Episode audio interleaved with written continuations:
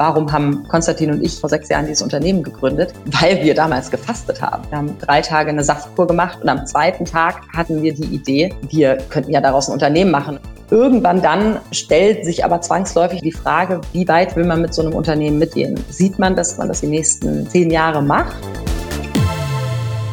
Willkommen beim Gründerszene-Podcast So geht Startup. Ich bin Hanna Scherkamp, stellvertretende Chefredakteurin von Gründerszene. Und ich spreche heute mit Annemarie Heil. Annemarie ist Gründerin von Kale Me. Kale Me verkauft Saftkuren aus kaltgepressten Säften, aber dazu wird Annemarie uns gleich noch etwas mehr erzählen. Außerdem sprechen wir darüber, warum Kale Me gerade den erfolgreichsten Monat seiner Firmengeschichte hatte. Und wir sprechen hier exklusiv über den Ausstieg ihres Mitgründers und darüber, wie sie diesen Verlust bewältigt hat. Ganz viel Spaß beim Zuhören.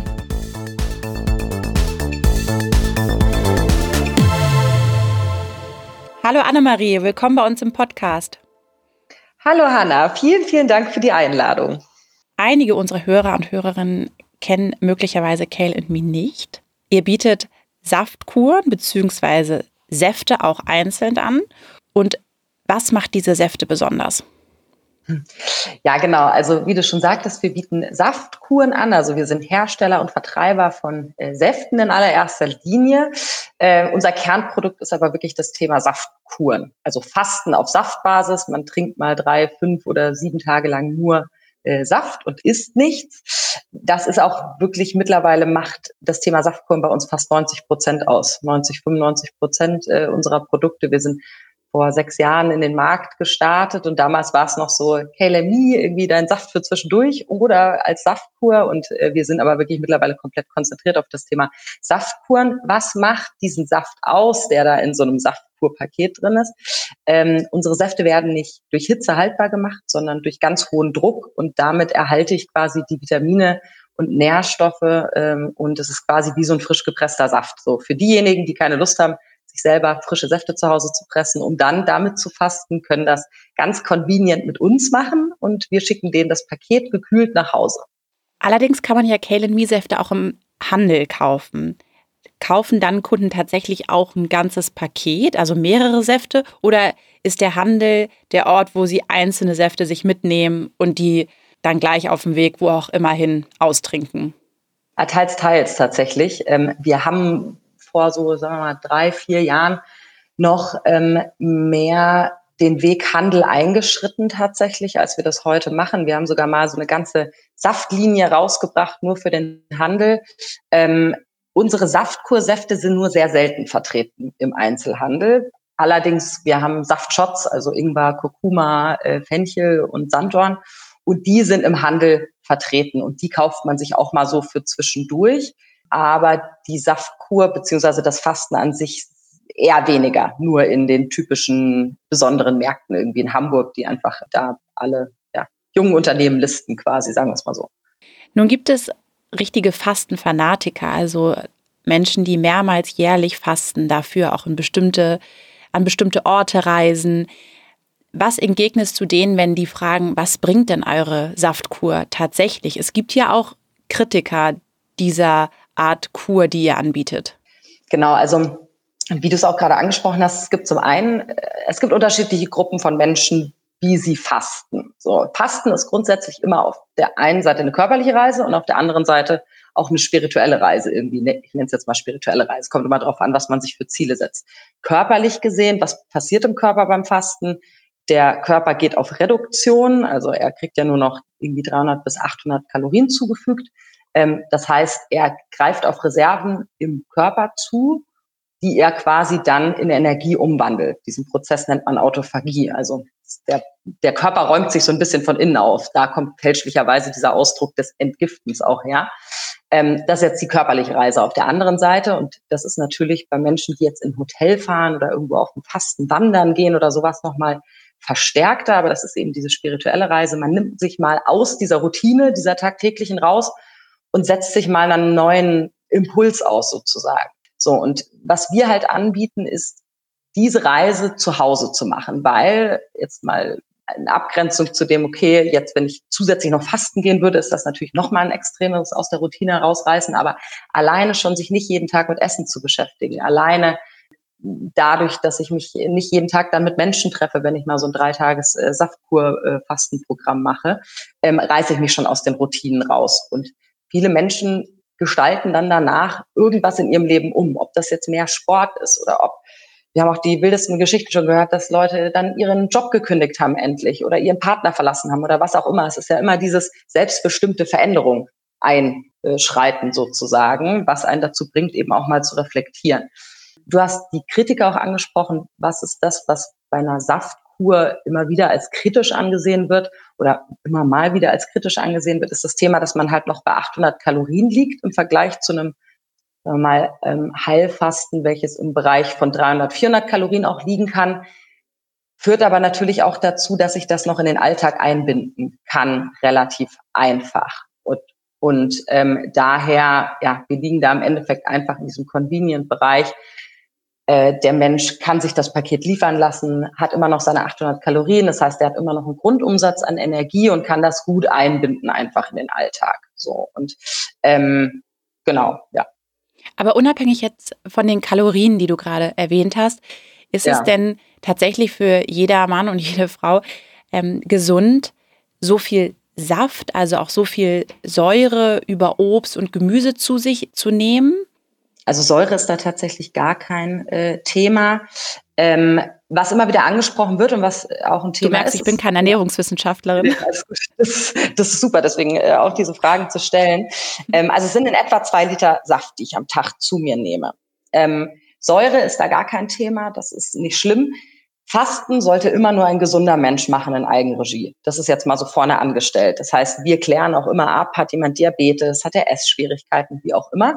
Ähm, kein nicht gesunder Mensch sollte in Eigenregie fasten. Wenn man fasten möchte zu medizinischen Zwecken, muss man immer das in Begleitung von einem Arzt machen. Sonst ist Fasten aber immer gut, solange ich ein gesunder Mensch bin. Jetzt, was wird bei einem, bei einer Saftkur, wie wir sie jetzt anbieten, immer wieder angesprochen, das ist das Thema Zucker tatsächlich. Also Zucker auf Basis von Obst. Wir verwenden ja nur Obst und Gemüse in den Säften. Und da kommt es sehr stark darauf an. Deswegen liegen auch ich habe ja sechs Säfte am Tag und zwischen diesen sechs Säften oder zwischen einem zum nächsten Saft liegen immer ungefähr zwei, zweieinhalb Stunden. Und das sind diese zwei, zweieinhalb Stunden, in denen der Körper der Frucht, den Fruchtzucker, der quasi im Saft steckt, aufbraucht, bis der nächste Saft kommt. Und das ist das, was wichtig ist. Wenn ich jetzt diese zwei Liter Saft innerhalb von einer halben Stunde trinken würde, dann wäre das auf einen Schlag zu viel und dann können da eben Probleme mit entstehen. Aber selbst bei einem Heilfasten im Hotel wenn ich irgendwo einchecke und von fünf Ärzten begleitet werde, nehme ich Honig zu mir, nehme süße Obstsäfte zu mir, weil der Körper braucht irgendeine Art von Energie. Ganz ohne Energie ist schon sehr schwer. Also es gibt viele, die ja auch mittlerweile, ich weiß nicht, ob du das schon mal ausprobiert hast, aber wirklich so Wasser- oder Teefasten machen, das knockt einen schon. Habe ich noch nie getestet. Aus. Das ist schon äh, ganz, ganz anderes Kaliber. Und deswegen, was wir halt versuchen, ist einfach dem Kunden etwas an die Hand zu geben, was gangbar auch ist im Alltag. So, und da braucht er einfach etwas an Energie, genauso wie er auch Salz zum Beispiel braucht. Deswegen jeder, also der Körper braucht am Tag ungefähr, ungefähr zwei Gramm Salz. Deswegen empfehlen wir beispielsweise auch ähm, immer eine Gemüsebrühe während dem Tag zwischendurch mal zu trinken, weil äh, er, der Körper das einfach für alle ja, Körperfunktionen im Endeffekt braucht. Jetzt merke ich gerade, was ich falsch gemacht habe, denn tatsächlich habe ich ja mal ähm, Kale and Me ausprobiert. Das ist schon eine Weile her und ich habe darüber auch einen Text geschrieben. Ähm, ich habe keine Gemüsebrühe gegessen oder getrunken. Und tatsächlich habe ich es auch parallel zum Job beziehungsweise einfach in meinen Alltag integriert. Und das weiß ich noch, das war sehr anstrengend, weil ich abends völlig platt war, mich teilweise sehr gut konzentrieren konnte und teilweise überhaupt nicht mehr konzentrieren konnte. An Sport war gar nicht zu denken, aber ich glaube, das ähm, ist auch normal. Habe ich es dennoch falsch gemacht, weil ich es einfach nicht so, wie du gerade beschrieben hast, irgendwie mir eine Auszeit gegönnt habe, sondern einfach so parallel in der Mittagspause so einen Saft getrunken habe. Nee, nicht unbedingt. Das würde ich jetzt nicht sagen, dass du das falsch gemacht hast damit, weil wir sagen ja auch, dass man das einbinden kann in den Alltag. Aber man muss natürlich, es ist natürlich eine Reise, der man seinem Körper aussetzt. So. Und das ist natürlich auch kein, also kein Zuckerschlecken, das sind 800 Kalorien. Ich beispielsweise darf 1700 Kalorien zu mir nehmen. Das mal halbiert ist schon eine Ansage. Das heißt, man muss einfach bei so einem Fasten auf seinen Körper schauen. Wie geht es einem, wenn der Körper einfordert, er möchte sich hinlegen und er braucht zwei Stunden Ruhe, dann muss man da auch die Möglichkeit haben, ihm das zu geben. Also mal von den Zahlen, wir haben jetzt doch schon einfach einige ähm, Menschen begleitet in den letzten sechs Jahren. Wir haben so zehn Prozent wahrscheinlich, die wirklich abbrechen, weil sie so schlimm Kopfschmerzen bekommen. Ähm, Kopfschmerzen kommen immer aus so drei Richtungen. Entweder Kaffeeentzug, Zuckerentzug und zu wenig Salz. Das ist so das. Und da gibt es einfach Menschen, die dann sagen so, boah, nee, das halte ich nicht aus. Ähm, es gibt Menschen, die wirklich total platt sind. Oft auch dadurch bedingt, weil man es nicht gut vorbereitet hat. Man muss es ja wirklich zwei Tage zumindest vorbereiten, dass man schon ein bisschen weniger isst und ein bisschen weniger, äh, ein bisschen langsam quasi im Nachhinein wieder rauskommt aus diesen drei bis fünf Tagen. Aber was man sich auf jeden Fall bewusst machen muss, es ist sind einfach die Hälfte der Kalorien von jetzt mal beispielsweise mir, die man zu sich nimmt. Man muss dem Körper da einfach ein bisschen Ruhe gönnen. Wir haben aber auch viele Kunden, die machen ganz normal Sport währenddessen. Es ist einfach wichtig, es ist nicht one fits all, es ist wichtig, glaube ich, einfach auf seinem Körper da zu hören ähm, und ihm auch das zu geben, was man halt dann irgendwie empfindet in dem Moment an Ruhe. Ähm, Salz, weil, weil du das auch gerade angesprochen hast, du hast das falsch gemacht damals ähm, oder womöglich falsch gemacht. Äh, in unserer, in dem Mandeldrink am Abend ist auch schon ein bisschen Salz drin, eine Grundbasis. Aber wenn man wirklich so platt und schlaff ist, kann einem das ganz gut tun, da nochmal so ein bisschen Salz zuzufügen mit einer Gemüsebrühe. Aber grundsätzlich hast du trotzdem etwas an Salz damals zu dir genommen. Okay, ich verstehe. Das muss offenbar jeder ähm, einmal für sich selbst testen und dann möglichst mit allen alle Tipps befolgen, die ihr da mitgebt. Ähm, wir haben jetzt lange über das Produkt gesprochen. Jetzt würde ich gerne einmal ähm, über das Unternehmen Kale Me sprechen, ja. das du ja gegründet hast oder mitgegründet hast. Und mich hat total interessiert, darüber haben wir auch vor diesem Podcast kurz gesprochen, wie Kale Me jetzt in der oder während der Corona-Krise funktioniert hat. Also haben die Leute erst recht gefastet, weil ihnen Zeit blieb und weil sie weniger Freunde oder Familie getroffen haben oder noch seltener, weil sie einfach keinen Kopf für solche Dinge hatten. Wie war das Jahr für euch? Mhm. Es war natürlich wie für alle ein sehr aufregendes äh, Jahr. Tatsächlich sind wir gewachsen durch dieses Jahr. Warum? Sicherlich bedingt durch zwei, drei Richtungen. Wir sind natürlich da mittendrin in der Gruppe der Unternehmen, die ähm, davon, äh, ich weiß nicht, dieses Wort profitieren das ist ein ganz schwieriges Wort, finde ich, in dieser aktuellen Phase. Aber zum einen sind wir ein Online-Unternehmen natürlich, also 95 Prozent unserer äh, Produkte schicken wir an den Endkunden nach Hause. Das ist schon mal was, was äh, natürlich ähm, da extrem zu naja, positiv quasi eine Auswirkung hat, weil natürlich die Leute alle angefangen haben, online zu shoppen, wissen wir alle. Das äh, zweite Thema ist, wir bewegen uns natürlich mitten im Gesundheitsmarkt. Auch das, ich meine, was haben wir momentan in der eigenen Hand? Das ist das eigene Immunsystem. So, und somit beschäftigen sich die Leute viel mit Gesundheit. Und was wir auch ganz stark bemerken, und das ist wirklich eine tolle Entwicklung, ist, dass diese naturheilkundlichen Themen, die lange wahnsinnig verpönt waren, wie beispielsweise das Fasten, ähm, so in die Mitte der Gesellschaft wieder geraten. Und auch hier natürlich stecken wir mittendrin in diesem Markt. Ähm, das war sicherlich auch ein bisschen eingeleitet. Viele haben dieses Buch ja auch gelesen, irgendwie dieses äh, Heilen mit der Kraft der Natur von diesem Professor Dr. Michaelsen da aus äh, Berlin. Ähm, das ist ja der, der naturheilkundliche äh, Professor an der Charité quasi. Und der hat so ein ganz spannendes Buch geschrieben über Fasten und Naturheilkunde und so weiter. Und das ist sicherlich der erste Schritt gewesen, dass die Leute sich wieder mehr mit solchen Themen auseinandersetzen und jetzt durch Corona bedingt eben noch mal mehr. Und wir merken auf jeden Fall, dass unsere bereits bestehenden Kunden informierter sind, ähm, aber auch diejenigen, die neu hinzukommen, viel informierter sind. Also vor drei, vier Jahren, das war echt äh, äh, ganz äh, interessant damals, war es noch so, dass die Leute diese Wörter wie Detox oder ich mache das, um fünf Kilo abzunehmen, das stand stark im Vordergrund, was aber ja eigentlich der Sinn der Sache ist hinter Fasten. So eigentlich ist Fasten nicht dazu da, um kurzfristig abzunehmen. Klar kann ich es als Anreiz nehmen, um zu sagen, so danach mache ich eine äh, Ernährungsumstellung oder so, aber es ist keine äh, Diätkur. Und mittlerweile merken wir, dass die Leute wirklich sehr reflektierte Fragen stellen. Also muss ich eine Darmreinigung vorher machen? Wie kann ich das perfekt vorbereiten? Wie ist das mit dem Salzgehalt? Also wir merken, dass die Leute einfach informierter werden und ähm, das ist eine tolle Entwicklung. Ja, und wir, wie ich es auch schon gesagt habe, wir sind wirklich gewachsen, einfach in den letzten äh, Monaten. Ähm, Kannst du sagen, wie stark ihr gewachsen seid? ja, so um die 25 bis 30 Prozent sicherlich. Und ähm, gerade jetzt momentan, und das ist echt eine verrückte äh, Entwicklung, November, Dezember sind für uns bei weitem die schlechtesten Monate normalerweise in all diesen Jahren. Ich glaube, da haben wir sogar ja vor ein paar Jahren auch mal drüber gesprochen. So, wir machen unseren Jahresumsatz zwischen Januar und, und, und April. Also ähm, dieses typische nach Weihnachten, ich habe ja. zu viel gegessen, ich möchte jetzt mal genau. wieder mich äh, ein, quasi einen Neustart auch für meinen Körper. Richtig, genau. Also dieses so nach Weihnachtsfeiertage, jetzt muss ich mal irgendwie wieder äh, zurechtkommen, irgendwie mit meiner gesünderen Ernährung. Und äh, das ist typisch dieses Januar, Februar Neujahrsthema und dann ähm, das äh, Fasten, die Fastenzeit natürlich auch nochmal, aber auf jeden Fall halt nicht November, Dezember, da machen wir einen Bruchteil von unserem Jahresumsatz normalerweise, weil da stellt sich ja jeder schon geistig auf die Plätzchen und auf äh, das Weihnachtsdinner ein. Nicht und nur geistig. Jahr, nicht nur geistig. Man isst auch viele Plätzchen. Und, und äh, dieses Jahr ist der November der beste November für uns seit KLMI bestehen. Mhm. Äh, also der beste Monat, nicht der beste November, sondern seit KLMI bestehen ist der November der Ach, beste insgesamt. Monat insgesamt. Und wir haben im November die beste seit KLMI bestehen Umsatzwoche gehabt, die wir jemals hatten.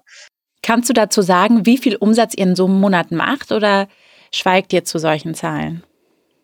Ja, momentan schweigen wir noch so ein bisschen zu diesem Jahr, weil es äh, noch nicht so ganz äh, greifbar ist, wie es am Ende ausschaut. Aber äh, das kann man ja dann wahrscheinlich theoretisch in zwölf Monaten nachlesen irgendwann. Aber ist ein bisschen spät. Wir wollen das jetzt wissen, Annemarie.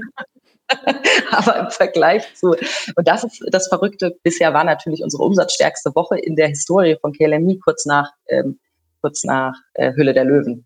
Und selbst das haben wir überholt. Und das schon echt. Äh, Weil ihr damals, ja, jetzt weiß ich gar nicht mehr in welchem Jahr, in der Show 16. wart und du meinst die Woche direkt nach der Show, nach der Ausstrahlung. Genau, mhm. genau, genau. genau. Ähm, klar, jetzt im November liegt natürlich auch der, der Black Friday, wo sie alle irgendwie äh, natürlich darauf bedacht sind, irgendwie Sachen einzukaufen. Das ist sicherlich auch da noch so ein bisschen bedingt, aber wir haben gar keine große Black Friday-Aktion gemacht. Wir haben einen extra Safttag verschenkt äh, um da so die Challenge zu äh, auszuweiten. Aber trotzdem, also das ist echt interessante, interessante Entwicklung. Und ich glaube, du hattest das kurz in unserem Vorgespräch schon genannt. Die Leute haben jetzt auch Zeit dazu. So wann nimmt man sich wirklich mal diese drei, fünf oder sieben Tage raus aus dem Alltag und sagt so, ich treffe jetzt kaum jemanden, weil es natürlich anstrengend, wenn ich nichts essen darf, ist schwierig, Freunde zu treffen.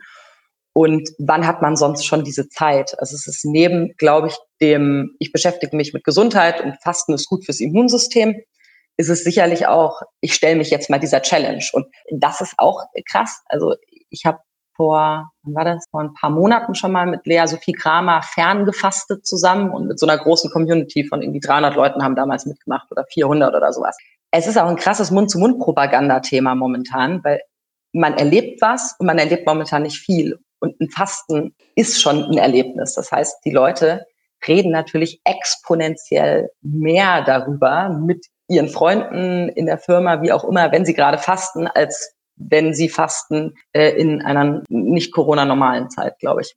Das ist auch. Äh, Wo der Alltag ein bisschen spannender ist. Ja, das kann ich genau. gut nachvollziehen.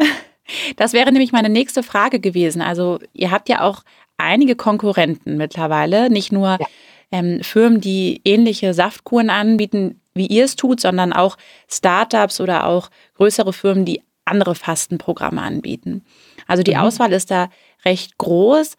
Wie erreicht ihr dennoch eure Kunden und Kundinnen und wie schafft ihr es, gegen die Konkurrenz zu bestehen?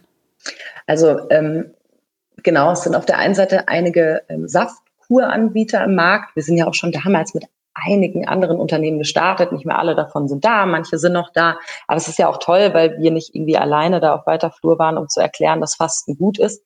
Es braucht einfach immer Wettbewerb und es braucht auch andere Unternehmen. Deswegen ist das äh, äh großartig, dass da auch immer viele waren und es sind auch immer noch viele im Markt. Wie behaupten wir uns dagegen jetzt mal in Bezug auf den Saftkurmarkt? Wir sind einfach unglaublich stark online Marketing bezogen und Content bezogen. Also wir haben schon seit Anfang an ja sehr, sehr, sehr viel mit äh, Influencern zusammengearbeitet, ähm, machen das auch immer noch, wobei wir äh, mittlerweile auch eine ganz gute Reichweite haben und äh, wirklich selber extrem guten Content spielen. Wir haben jetzt äh, eigene Fastenleiter im Team, wir haben sehr viele Ökotrophologen im Team. Das ist wahrscheinlich von der Hintergrundbildung her der Hauptmitarbeiter bei uns, ist jemand, der irgendwas mit Ernährungsberatung, Ökotrophologie, wie auch immer zu tun hatte. Wir bringen witzigerweise Anfang nächsten Jahres ein Magazin raus, weil wir uns irgendwie gefragt haben, so, boah, wir kreieren so viel tollen Content über das Thema Gesundheit, über das Thema Achtsamkeit oder, keine Ahnung, Sport, Meditation, Bewegung und das verliert sich so in unserem Blog und auf unserer Seite und auf unseren Kanälen und so weiter und das sammeln wir dann mal alles zusammen. Genau. das wird also dann an die Kunden geschickt, also in dem genau, Paket wahrscheinlich. Genau, mhm. genau. Das kann man sich mit, äh, mit ins Paket legen lassen. So ein bisschen zeigt, vor allem die Brand KLME in dem Sinne auf. So, worüber redet die KLME Brand? Darüber, welchen Content wir halt kreieren. Und der sammelt sich dann da in diesem Magazin. Ähm, aber auf jeden Fall, das ist einer der Gründe. Ich glaube, wir sind sehr, sehr gut darin zu informieren und wirklich dieses ganze Wissen dahinter auch an die Hand zu geben. Und das unterscheidet uns schon. Und dann im Vergleich zum sonstigen Fastenmarkt, das stimmt, es sind jetzt auch echt ein paar junge Teams in den Markt gekommen, die sich mit dem Thema beschäftigen, aber so diese typischen Buchinger, ähm, Lanzerhof und Konsorten, ähm, wie sie da sind, auch viele tolle Produkte und auch äh, Konzepte. Aber wir erreichen natürlich extrem junge Menschen. Also unsere Kunden am Anfang waren so im Schnitt um die 23 bis 25. Die sind natürlich mit uns jetzt älter geworden. Das gibt uns jetzt schon sechs Jahre und wir merken, dass wir mehr und mehr so diese 35 bis 45 Jahre Gruppe erreichen. Und es ist extrem schwer für so ein Buchinger Fastenhotel an diese junge Gruppe von Menschen ranzukommen, weil Fasten einfach noch doch, ja, einfach so ein bisschen aus, aus äh, einer älteren Zeit irgendwie stammt und da sind und wir natürlich. Das ist wahnsinnig teuer, ne? Also wenn du in teuer. solche Hotels gehst, ich habe äh, mich da mal informiert, weil ich das total spannend finde, aber es ist unglaublich, ähm, was man dann bezahlen muss. Und dann denkt man auch im selben Moment, Moment mal, jetzt bezahle ich so viel Geld dafür, dass ich in mir Urlaub nehme und dann in ein Hotel fahre, wo ich kein Essen bekomme oder kaum Essen. Die anbieten natürlich dann andere Sachen, aber ich glaube, viele Menschen, das geht mir auch so, wollen gerade im Urlaub oder wenn sie schon mal Urlaub eingereicht haben, richtig schlemmen oder gutes Schlemmen. Essen essen. Ja, und mal einen schönen Wein trinken. Genau. Ja, das, das, das stimmt, ja. Und vor allem, wer, also nicht wer, das machen ja genug Leute und das ist auch toll, dass es die Möglichkeit gibt, in so ein Hotel auch zu fahren. Aber es ist schon, wenn ich die, ich habe jetzt noch keine Kinder, aber wenn ich die Wahl hätte zwischen, ich habe vier Wochen Urlaub zur Verfügung im Jahr und ich gehe jetzt zwei Wochen alleine fasten versus ich verbringe zwei Wochen Zeit mit meiner Familie, würde ich mich vermutlich schon eher für die Familie entscheiden. Aber äh, trotzdem, es gibt ja diese Hotels, weil es auch äh, Kundschaft gibt. Ähm, wir sind natürlich viel breiter und äh, sprechen einfach eine breitere Gruppe von Menschen da an. Genau, und versuchen das aber in einem fröhlichen, das, das, das steht auch in unserer Satzung sozusagen von KLMB, dass wir halt versuchen, das, das fröhlich und positiv äh, zu gestalten. Fasten ist ja schon sehr, sehr, sehr äh, belastet teilweise mit, oh Gott, das ist ganz dramatisch und man geht da jetzt so eine Fastenreise, natürlich auch bedingt durch die Historie des Fastens aus der Kirche und ähm, man verzichtet und wir versuchen halt das wirklich positiv aufzuarbeiten. Ähm, das eben auch als wirklich spirituelle Reise auch zu sehen, weil schlussendlich mal von, von dem, warum haben Konstantin und ich vor sechs Jahren dieses Unternehmen gegründet, weil wir damals gefastet haben.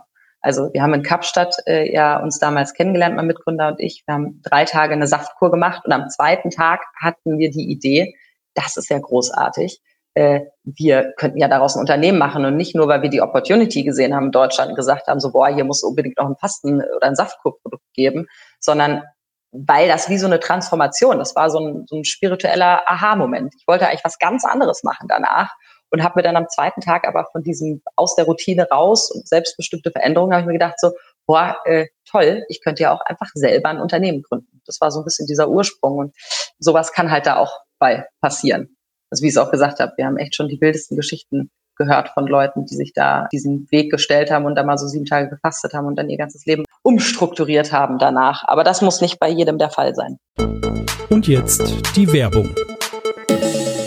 Bevor es mit spannenden Gründungsgeschichten weitergeht, möchten wir euch Safdesk empfehlen. Die Buchhaltungssoftware für Startups, Freiberufler und Selbstständige funktioniert nicht nur vollkommen digital, sondern ist auch unkompliziert wie nie. Mit Safdesk könnt ihr eure laufende Buchhaltung GOBD-konform und ortsunabhängig erledigen. Mit der App lassen sich Belege wie beispielsweise Rechnungen in Sekunden schnelles Scannen und automatisch digital verwalten. Egal ob einfache oder doppelte Buchhaltung. Für alle Hörerinnen und Hörer des So geht Startup Podcasts gibt es jetzt die Möglichkeit, Safdesk sechs Monate gratis zu nutzen. Einfach auf www.safdesk.de slash Gründerszene den Code Gründerszene 100 eingeben und schon könnt ihr loslegen. Viel Spaß mit Safdesk.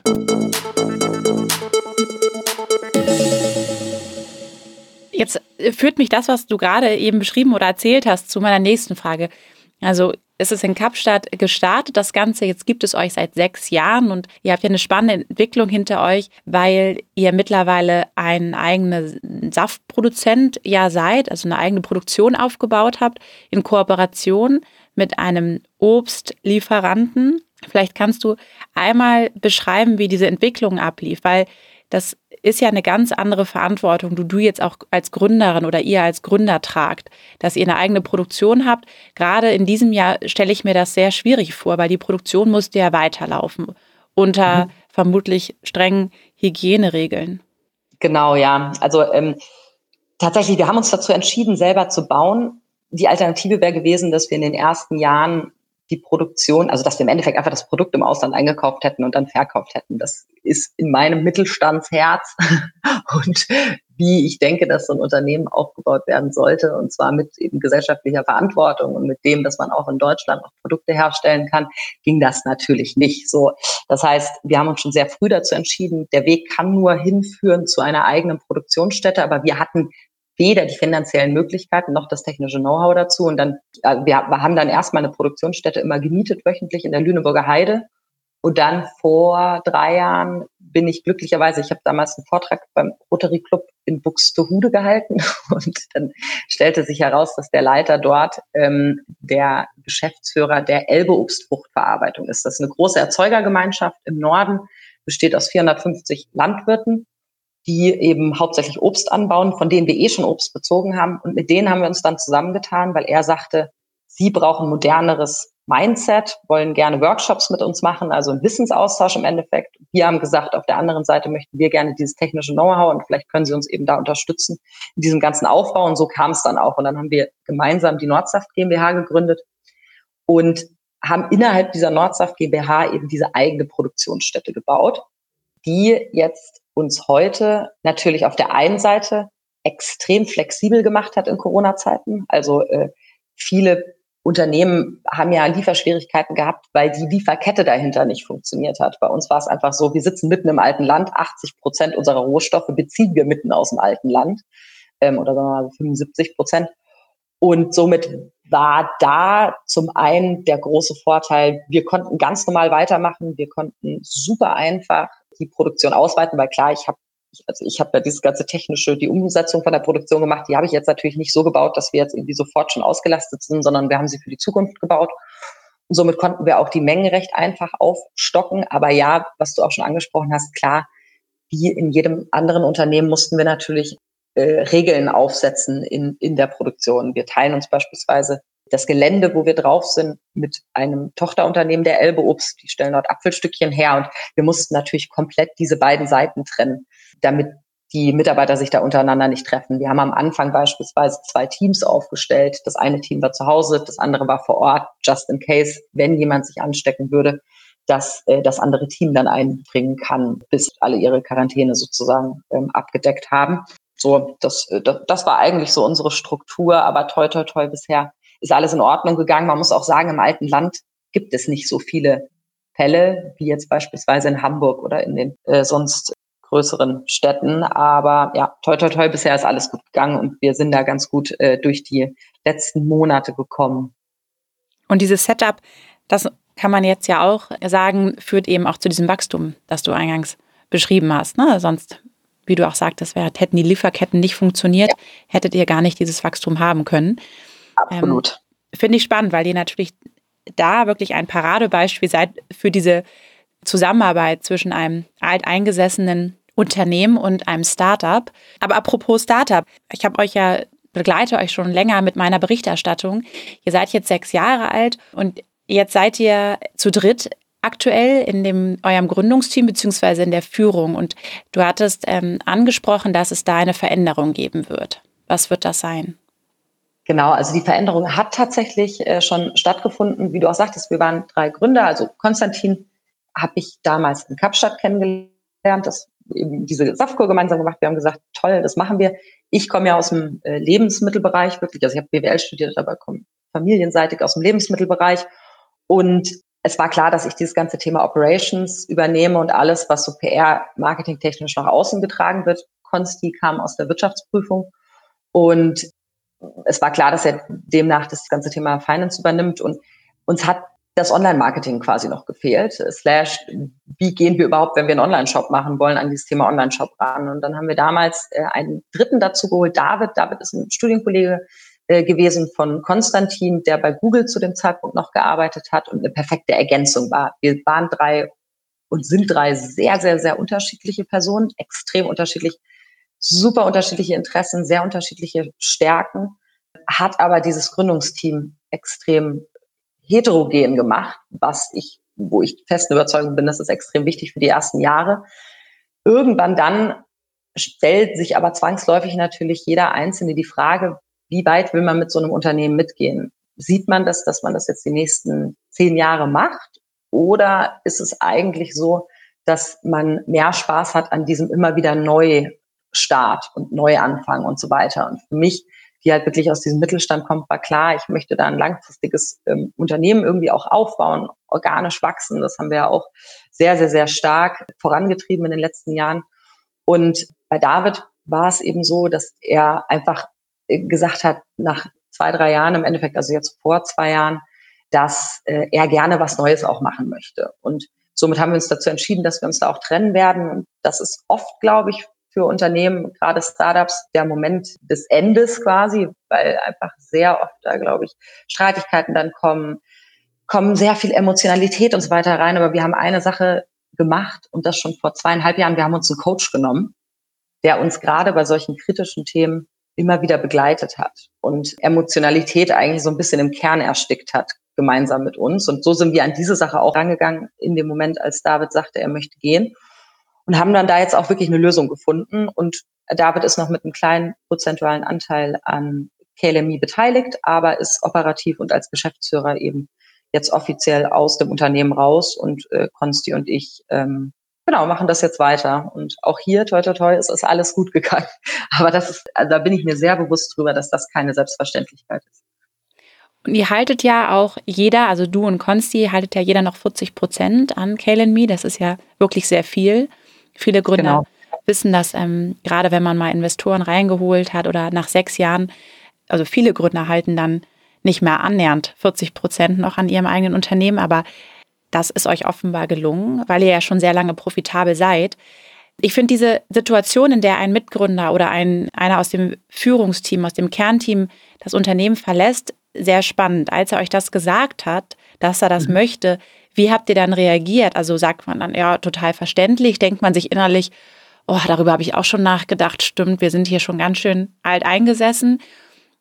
Oder wart ihr so, ja, kannst du diese Situation beschreiben oder deine Gedanken beschreiben?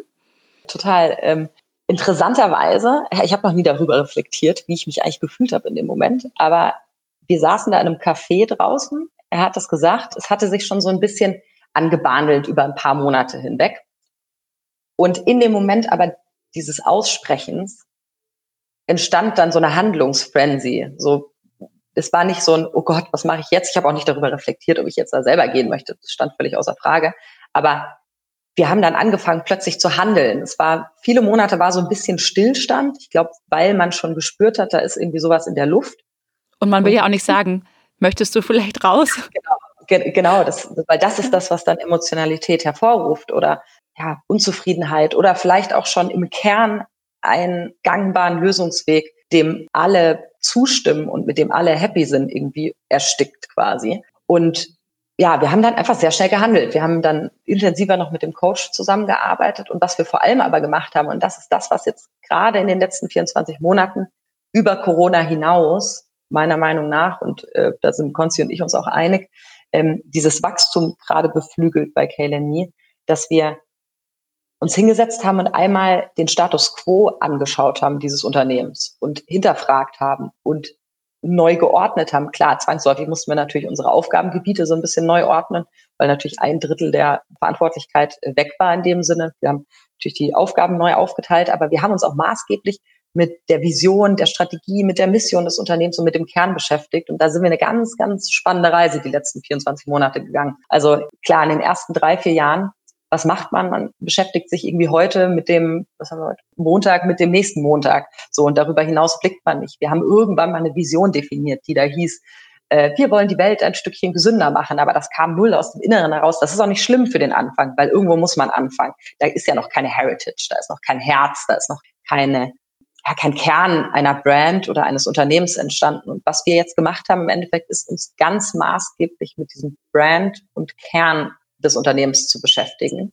Es gibt ja unterschiedliche Varianten beziehungsweise unterschiedliche Wege, wie man da herangehen kann, um so eine Vision für Zukunft zu, definieren. Entweder gehe ich her und ich baue mir komplett die Storyline drumherum. Ich sage einfach, okay, ich denke mir irgendeine Oma aus und diese Oma, die hat damals irgendwie äh, aus Äpfeln Saft gepresst und das ist die Heritage des Unternehmens und das spiele ich einfach von vorne bis hinten. Das ist nicht meine Herangehensweise.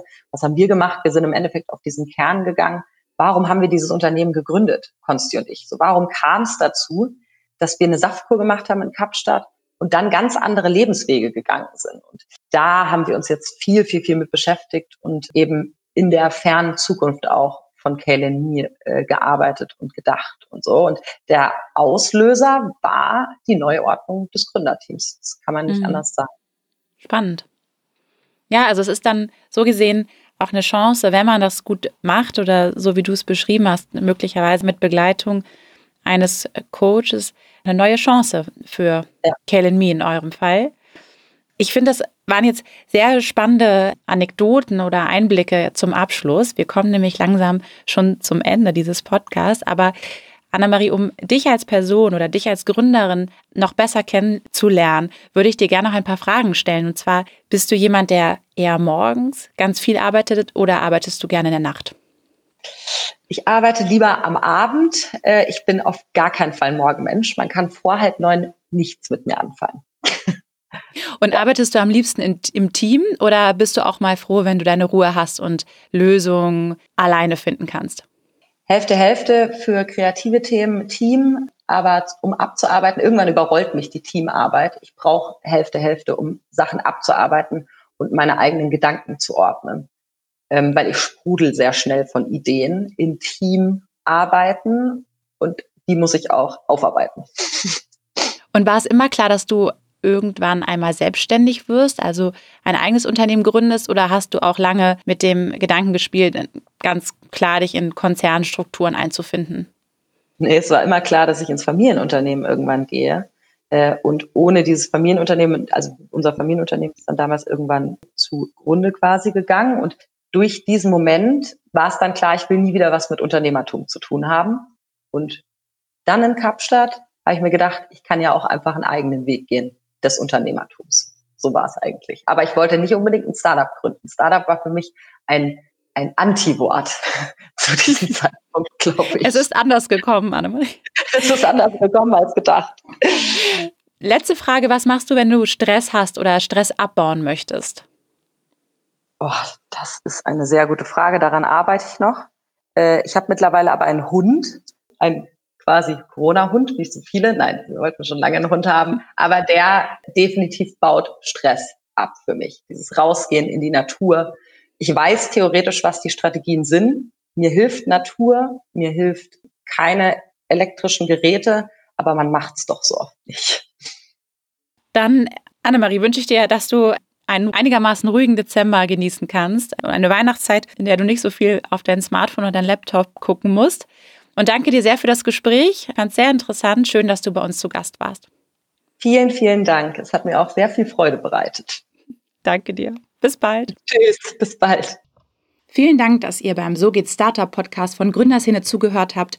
Wie immer gilt, wenn ihr Feedback oder Fragen habt oder euch eine Person einfällt, die wir unbedingt mal in diesem Podcast einladen sollten, dann schreibt uns gerne eine E-Mail an redaktion.gründerszene.de. Außerdem habe ich heute noch einen Podcast-Tipp für euch nämlich von meinen Kollegen Hanna Schwer und Kajan Öskens aus der Business Insider Redaktion. Die beiden haben einen spannenden Podcast namens Macht und Millionen gestartet, der auf allen gängigen Podcast-Plattformen verfügbar ist. Es geht um spannende Wirtschaftskrimis, unter anderem um den verschollenen Tengelmann-Chef. Bis bald und viel Spaß!